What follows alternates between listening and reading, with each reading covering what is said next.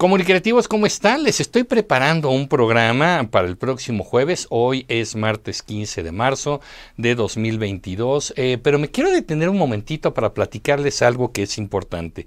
Miren, se está diciendo mucho en el escenario político que el INE, el Instituto Nacional Electoral, está incumpliendo con sus obligaciones al no difundir la eh, consulta popular de revocación de mandato para el presidente López Obrador. Y por otro lado, también se dice que el INE está actuando de manera antidemocrática y también inconstitucional al prohibirle al presidente, a los partidos políticos y a los funcionarios públicos promover dicha consulta de revocación de mandato.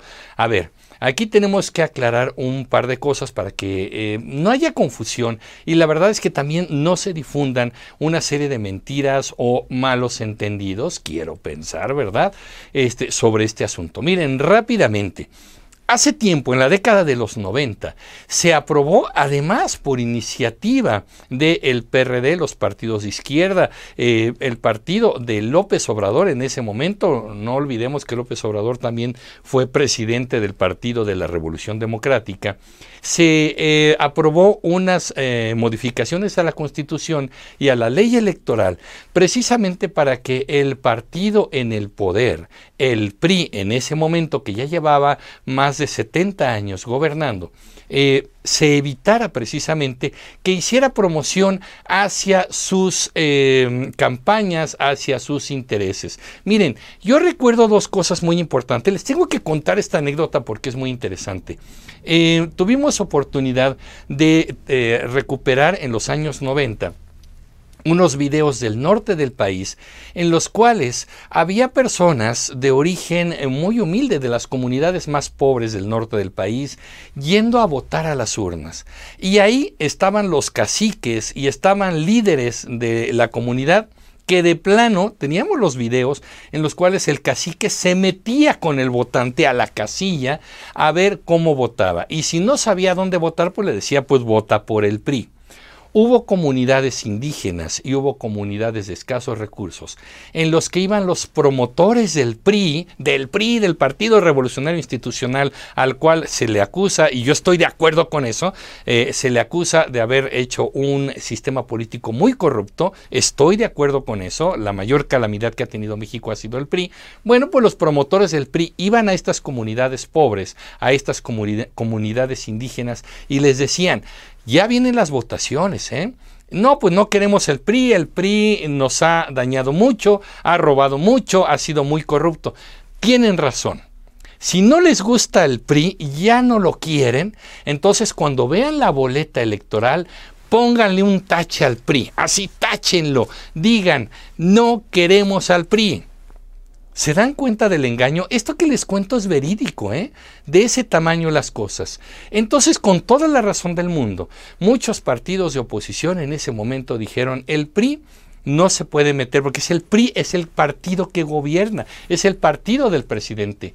Ni el presidente, ni los partidos políticos, ni los funcionarios públicos deben ir a hacer propaganda, promoción, orientación del voto. Hay una veda electoral, hay una veda previo a esas votaciones y ellos no pueden salir a hacer algún tipo de propaganda o promoción. Bueno, con toda la razón del mundo, el PRI era un partido sumamente abusivo y manipulador. Hoy en día nos estamos dando cuenta que el partido en el poder, hoy Morena, integrado por muchos priistas, muchos panistas y muchos perredistas, ex, ex, ex, todos, ¿no? Eh, evidentemente ahora están muy enojados porque ellos quieren hacer promoción de varias cosas. Nos hemos encontrado volantes que dicen que si el presidente no continúa su mandato, entonces se van a, quitar las vacunas o van a dejar de ser gratis.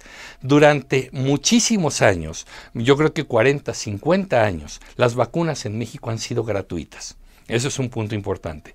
Otra, están manipulando la revocación de mandato y reemplazan, ya lo hemos hablado en otro video, la reemplazan por ratificación de mandato, que no es lo mismo, no es igual. Y entonces, evidentemente, como los promotores de Morena, como en, en, aquel caso los promotores del PRI, los siervos de la nación, están yendo a tirar cuentos chinos a la gente para decirles que van a perder sus becas, que no sé qué, que tienen que votar para que siga el presidente. Nadie está pidiendo que el presidente se vaya y constitucionalmente el presidente tiene que acabar su periodo hasta el 2024. Entonces, como están haciendo esta promoción, la jefa de gobierno de la Ciudad de México, los gobernadores de Morena en los diferentes estados y el propio presidente, el INE, en aplicación a la ley electoral y en concordancia con la eh, Constitución, les pide que no lo hagan muy enojados, con una mayoría de Morena en la Cámara de Diputados, eh, al vapor y en fast track, muy rápidamente, hace unos días, aprueban un decreto mediante el cual se dice que cualquier eh, declaración, pronunciamiento del presidente, de funcionarios del partido, pues no es propaganda, como ven. Entonces, no violan la ley electoral y entonces tienen todo el derecho a promover la consulta ciudadana de revocación de mandato. O sea, una ley que ellos promovieron en su momento, ahora resulta que pues ya no les gustó porque ahora a los que les toca hacer la trampilla, la manipulación, es al partido Morena.